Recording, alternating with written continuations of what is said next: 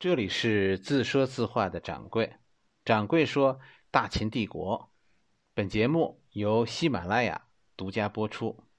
今天是第二十三回，和大家说说百里奚。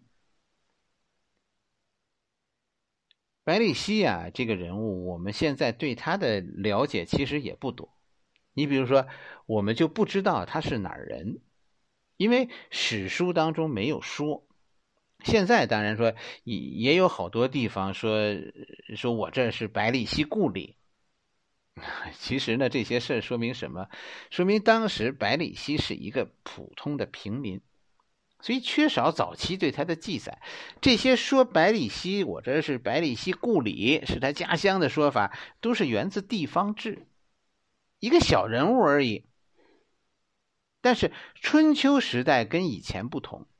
我们说春秋时代百花齐放，百家争鸣，这背后的真正原因是什么？是教育。百里奚这样的非贵族子弟，在春秋时代也能读书，而且而且以后他进入名校，跟从名师，哎，这就是呃后来孔子那个时代的跃龙门。百里奚就是就是我们后世说跃龙门的开创者。一个成功者，不可思议的是什么呢？百里奚四十岁上才开始他的他的学习生活。百里奚四十岁到了齐国，跟从了当时齐国的宰相鲍叔牙，做了鲍叔牙的门客。放在今天呢，这就好像咱们说总理的清华博士生，是吧？哎，总理在清华教的博士生。就名校加名师，但是在当时呢，名校加名师也不等于就就取得了成功啊，这只是你你有了一个你站在了一个上进的台阶上而已。以后能不能登堂入室，那还得看你的机缘，看你以后的努力。百里奚毕业了，但是那个时候的齐国，虽然你看齐国的正副相国是吧，都是平民。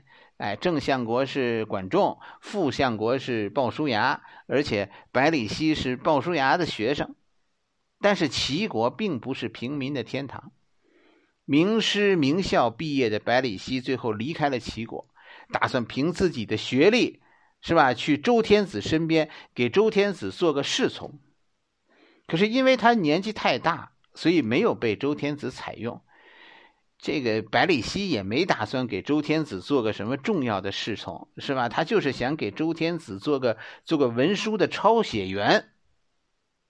周天子都没有用他。百里奚最后呢，最后花光了盘缠，流落街头啊。可能当时的百里奚是打算回齐国，就是从周天子从洛阳这儿又又又走回淄博。等走到了宋国，走到宋国中间这就就没了盘缠。后来史书中说呢，说百里奚在宋国行乞讨饭，讨到了简书门前。其实我跟大家说，这个周朝的行乞啊，春秋时代以及西周的行乞跟我们现在不一样。他不是像我们后来说的那个叫花子沿街要饭那种，而是你你如果你是贵族，甚至说你是有点说法的平民，各国贵族的门你是推门就进的，到饭点人家一定是管饭的，是吧？这是春秋的民俗，行乞不像后来像我们今天这样行乞是一种屈辱，不是在当时这个贵族走遍天下的，简书简书是个宋国贵族。哎，他爸爸是是宋国贵族，他是个贵族子弟。简书那个时候呢，大概二十几岁。百里奚，百里奚可能五十多，忘年交是吧？简书和百里奚是忘年交，简书比百里奚小三十多岁。交谈以后呢，简书就觉得百里奚这个人不得了，挺有能耐，是吧？就把百里奚留下了，就是哎，百里奚做了简书的门客。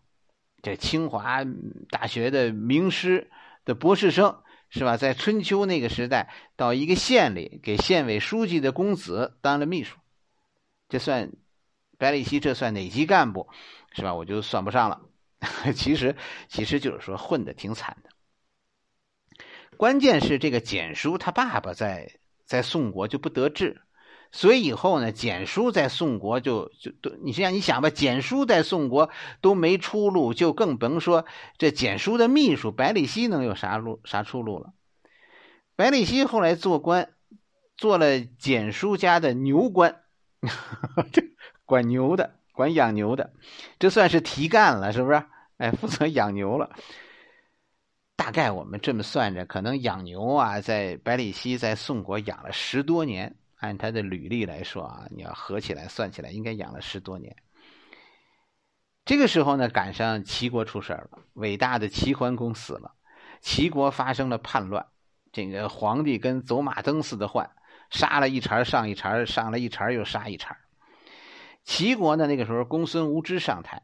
公孙无知上台的时候呢，就就曾经向百里奚所在的这个宋国农场、牧场附近贴出过招贤榜，到宋国来招人。百里奚就向简书辞行，要要去齐国应聘。简书就跟百里奚说：“说我看这个公孙无知啊，长不了。关键怎么说呢？现在齐国太乱，你去了呀，一定不会得到重用。齐国不缺少能人。”他齐国现在是缺少说了算的人，就这样的公司，你去了也无出头之日。白里希想想呢，呃，白奚还是很了解齐国的，是吧？简书这小子，这小伙子说的说的挺有见识，于是就不去了。果然从事后看，简书说对了，哎，齐国陷入了仇杀，这些跟着以后跟着公孙无知的人都被杀了。反正这样的机会啊，后来有好几次。但是大家注意，就是没有一个机会是真正的贵族在招募人才，都是这种篡位的，这种这种谋求篡位的人在招兵买买马。这就是春秋那个动荡时代所产生的对民间的影响。表面上你看贵贵族控制着局势，可是动荡在基层积累。随便一个什么阿猫阿狗登高一呼，是吧？百里奚们就蠢蠢欲动。哎，因为百里奚这样的人，他一方面他活的有技能，是吧？他有技能，但同时同时在那个社会他活的没出路，所以所以他们会支持那些非主流的。以后有一次呢，简书去去虞国。正好，正好百里奚认识去虞国的路，所以呢，所以简书就带着百里奚一起去虞国。结果，简书的一个贵族朋友，虞国国王当时的宠臣叫公之奇，公之奇看上了百里奚的，看上了百里奚，就让百里奚来来虞国做官。这个时候，晋国崛起，是吧？虞国和晋国是邻国，虞国遭到晋国的威胁，哎，这时候需要大量的人才。简书就跟百里奚说：“说不入危局，这个虞国靠不住，他他不能抵抗晋国，早晚他得亡国。可是百里奚当时就觉得，呃，这可算靠上一棵靠谱的大树，是吧？哎，于是就离开了简书，留在了虞国。以后呢，以后真的在公之奇的帮助下呢，这个简书在虞国做了成了士大夫，跃龙门成功，是吧？好像是中大夫。”官职还不低呢，可是随后不久，随后不久发生了两件事。第一是宋国发生了内乱，这个简书家倒了霉，百里奚于是邀请简书来虞国，来虞国做官，简书拒绝了，跟再一次跟跟这个百里奚说说虞国将灭亡，我作为一个宋国人，就算宋国不用我，我也不能帮着晋国。那个时候宋国和晋国有仇。这后面就是《史记》讲的了，是吧？百里奚的故事，百里奚《史记》讲的故事和和《吕氏春秋》讲的不一样。有机会啊，大家要读这两本书，你体会一下这种视角的不同。哎，《左传》和和《史记》是一个视角，而《吕氏春秋》呢是另外一个视角。《史记》当中说呢，说百里奚呀不是秦穆公请来的一个谋士，他不是请来的。是买来的，以后呢？以后史书这个百里奚呢叫五谷大夫，五谷呢就是就是五张羊皮，这是秦穆公时代奴隶的价格，一个年轻奴隶的价格。那时候用有奴隶贸易的，一个奴隶价值就是五张羊皮。秦国用五张羊皮的价格从楚国买来了百里奚，以后呢，百里奚做了秦穆公的谋士，就叫五谷大夫。这件事怎么回事啊？说来话长。人啊，再聪明，你看这个百里奚是不是？百里奚和简书相比，我们会觉得简书更能干，因为他几次这个预言都都兑现了。其实跟大家说，这这个百里奚跟简书差在哪儿？这真的做人有眼界的问题。为什么说大家都都来大城市呢？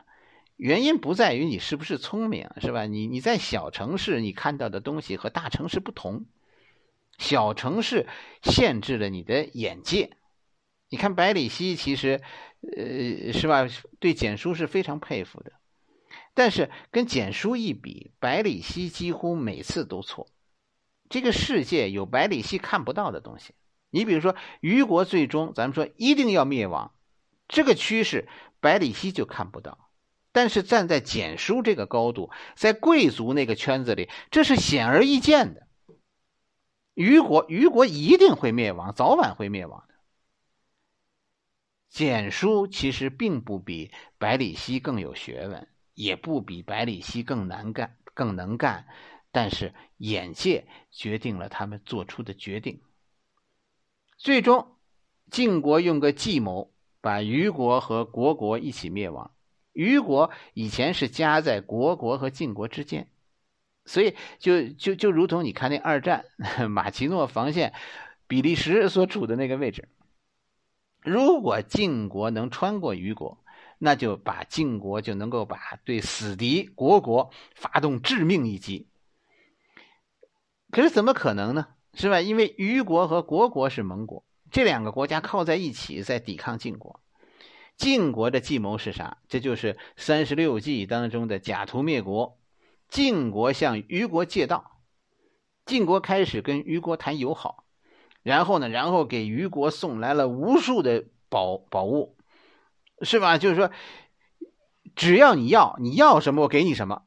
晋国甚至把国库都搬空了，啥东西只要虞国国王能看得上，哪怕说你就是多看了一眼，我都给你送来。虞国国王，你说贪财，可能咱们说也有儿小看这帮贵族了，是吧？你作为虞国国王，那也是啥东西没见过呀。但是确实，晋国最后是诚意打动了虞国国王。你想这件事儿啊，你只要回到当时那个时代，设身处地的想一想，跟着国国你是小弟，跟着晋国你你也是小弟，有啥不同？跟着国国。是吧？我我我给虞国，我给国国做做小弟，是不让晋国来劫掠我。可是我跟着晋国，我给晋国做小弟，那是另一个样子，就不再是说是不让人抢，是我跟着晋国可以一起去抢别人。问题是有何不可？所以虞国做了一个非常错误的选择，就是假装看不见晋国军队从虞国穿过。这样，要是国国打胜了，我我我有错，但我没罪，是吧？我没看见。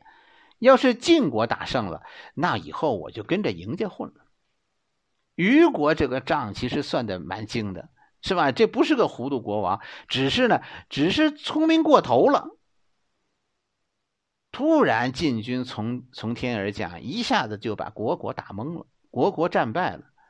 但是晋国晋国完后没有兑现诺言，而是他原来跟跟虞国商量好了，是吧？我要是灭了国国，咱俩这个虞国的国土、国国的国土，咱俩一一人一半。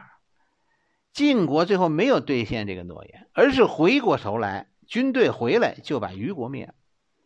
虞国现在最后被被晋国大兵包围，没有办法，外面没有救援了。现在国国已经战败了，没有救援。最后，虞国只好投降。得胜的当时晋国国王，这这史记当中还有一个说法呢。得胜的晋国国王就指着虞国那堆积如山的宝物，晋献公啊，就指着那些宝物，跟手下人说：“当初我把这些东西送给虞国的时候，你看看你们，是吧？看看你们的眼界，你们都舍不得。现在你们看见了吗？虞国不过是替我保管几天而已，我有啥舍不得的？当时虞国国王答应晋国的时候，公之奇就提醒过虞国国王，是吧？这就是后来那句话，当时说的那句话，就叫“唇亡齿寒”。虞国和国国叫唇齿相依，唇亡齿寒，但是没用。是吧？虞国国王那个时候被被眼前的礼物迷住了心窍，关键是他对给晋国做小弟这件事心中充满了渴望。就在这个时候，秦穆公向晋献公求婚，要结秦晋之好。晋国按照规矩呢，就要送给秦穆公嫁妆。百里奚不是贵族，虽然他是中大夫。但是在亡国以后，百里奚这样的人就就成了晋国的奴隶。晋国根本看不起百里奚，就是把百里奚这样的平民当奴隶，那根本就没有把他当人才。百里奚于是作为奴隶被晋国送给了秦穆公，作为秦穆公哎娶晋献公闺女的嫁妆。秦国那个时候你就知道是个多伟大的国家。你看这百里奚的态度，百里奚不愿意去秦国，于是逃走了。按照规矩啊，奴隶逃亡是有死罪的。这百里奚当年宁肯死都不去秦国，这就是当时秦国在大家心中的形象。百里奚就逃到了楚国，因为呢，因为晋国和楚国对立，晋国奴隶跑到楚国不会被送回去。这这个故事讲到这儿的时候，后面就发生了分歧了，是吧？一个是《左传》讲的，《左传》讲的就是后来《史记》讲的，《左传》是个贵族视角，所以他给我们，呃，他是给贵族说好话的。他怎么说呢？说这个问题，百里奚到了楚国就干回了老本行，就开始替楚国养牛，结果就出了出了名《左传》当中说呢，公之奇，公孙之。公孙支向秦穆公推荐了百里奚，《史记》当中也是这个意思。反正秦穆公是知道了嫁妆当中有个百里奚，被当嫁妆送来了。可是到了以后一数，少了这个奴隶，百里奚半路上跑了。这样秦国就开始寻找，寻找百里奚，很快就找到了。秦穆公就想高价跟楚国谈，把百里奚赎回来，被公公孙支制止了。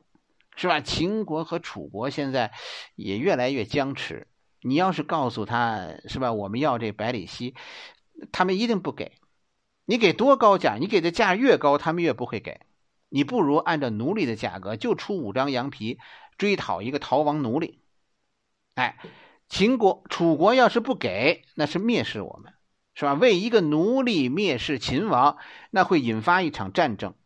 楚国人一定不会冒这个风险。这样，我们就把百里奚赎回来了。以后，以后让他们后悔去吧。就这么操作了。其实这件事背后，你看，百里奚在中原各国，包括楚国，这人都无足轻重。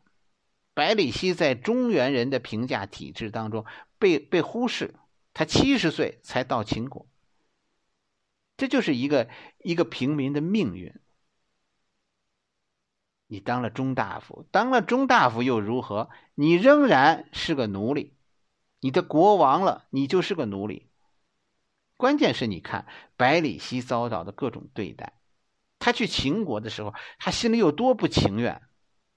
这就是百里奚的眼界啊，他无法，他无法越过你，你其实无法超越你的阶级，是吧？你你无法看到上面那个更大的世界。这这句话咋来说的？放在今天，这句话的意思就是贫穷限制了你的想象。这话是有道理的。《史记》当中说呢，说秦穆公五年发生了假途灭国，哎，晋献公彻底灭亡了宿敌国国。秦穆公七年，百里奚入秦，然后呢，然后百里奚向向秦穆公推荐简书。你看简书的视野。是吧？作为一个贵族，简书很痛快的就到了秦国，根本不犹豫，是吧？以前几次，这个百里奚无论怎么说，这简书都不肯去。但是当百里奚推荐简书入秦的时候，简书很痛快的就去了秦国。这就是眼界，我们说的眼界。秦穆公九年，简书入秦，成为秦国的上大夫。这样，秦穆公治国三人组到齐了：上上卿百里奚，四卿公孙支，还有上大夫简书。秦国的征伐之路由此开始。好了，我们今天的故事就讲到这儿。